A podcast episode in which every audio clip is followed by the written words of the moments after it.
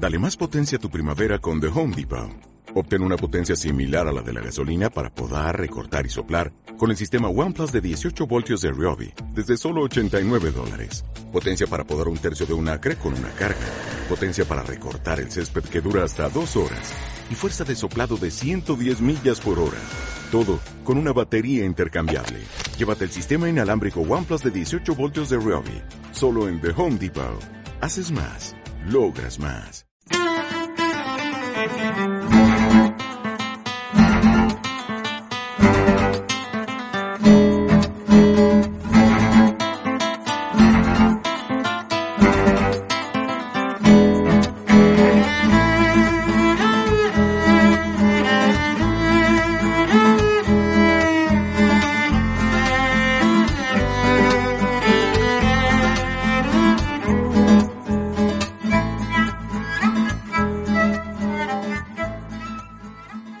¿Qué tal? Saludos. Bienvenidos a un nuevo Tecnocincuentones. Este es el podcast donde intentamos acercar la tecnología e Internet a aquellas personas que piensen que se quedaron, eh, digamos, fuera de juego por edad o por otra causa. Intentamos demostrarles que nada más lejos de la realidad que es calidad de vida, manejar bien la tecnología, adquirir ideas que nos sustenten en nuestro día a día. Hoy vamos a hablar de nuevo de la fascinación tecnológica, lo que lleva a muchas personas a utilizar software pirata cuando es absolutamente innecesario tener que utilizarlo. Por ejemplo, el caso de Photoshop. Bienvenidos.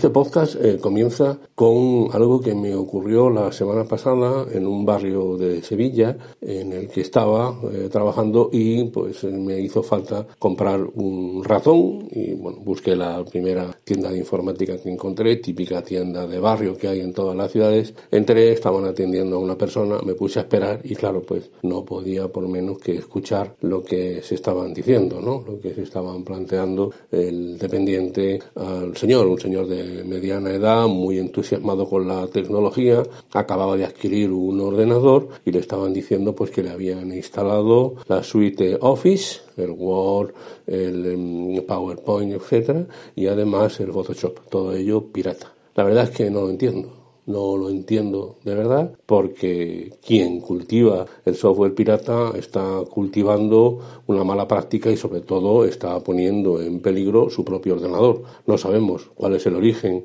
de esa copia pirata y cuáles son las intenciones de quien la pirateó. Pero sobre todo, lo que me llama la atención es por qué tenemos que utilizar software pirata. ¿Cuál es la razón objetiva? Es software privativo y pirata. ¿Por qué? ¿Por qué? Si tenemos hoy una batería de software alternativo, gratuito, software libre, que nos da prácticamente las mismas prestaciones. De antemano diré que no voy a entrar en aspectos profesionales. Entiendo que un profesional que necesite la suite, por ejemplo, de Adobe, pues la compre, se gaste un dinero porque es su profesión. Yo estoy hablando del usuario, digamos, doméstico, como puedo ser yo, o usted que tiene algunas necesidades de retoque fotográfico. Vale, el Photoshop es el más conocido, es una eh, un componente de la suite de Adobe. Perfecto, no hay ningún problema. Pero de verdad que para el aspecto doméstico necesita usted piratear el Photoshop.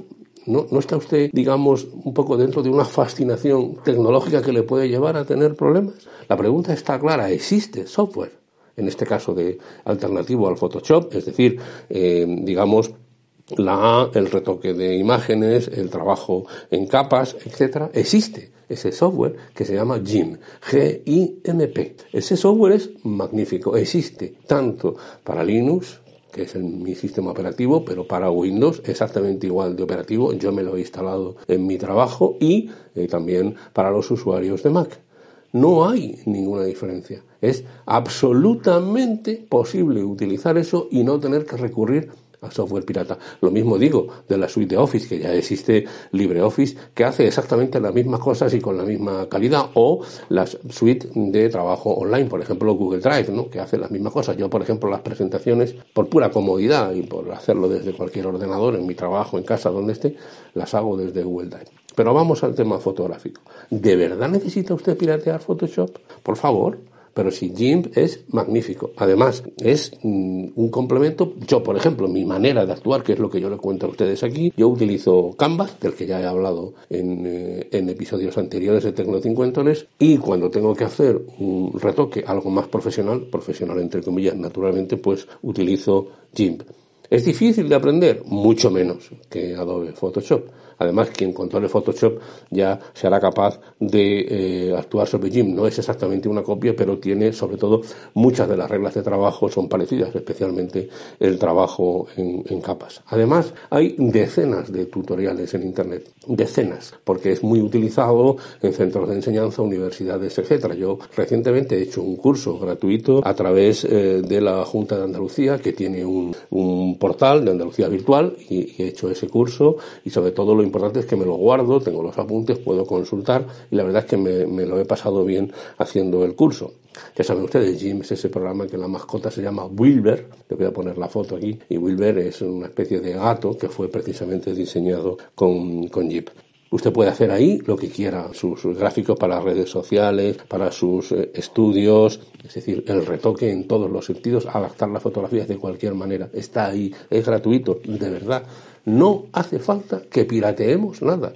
Todo es posible tenerlo libre, con mayor tranquilidad y sin poner en peligro toda la estructura de nuestro sistema operativo. Jim soporta todos los ficheros, da igual con lo que usted quiera trabajar. Tiene filtros, efectos, las llamadas tijeras inteligentes que yo, que yo uso mucho. En fin, no quería dejar de aprovechar ese pensamiento que se me quedó metido en la cabeza cuando vi a ese señor contentísimo de haber pagado un dineral por un ordenador nuevo y después consideraba gratis su derecho a tener software privativo, es decir, software que no es software libre y además eh, pirateado con el consiguiente peligro. Me parece innecesario, tenemos que cambiar la mentalidad. Hay que huir de estos eh, rasgos propios de nuestra sociedad que intenta aprovecharse del trabajo de otros. En absoluto, abracemos el software libre. Es lo mejor que nos puede pasar.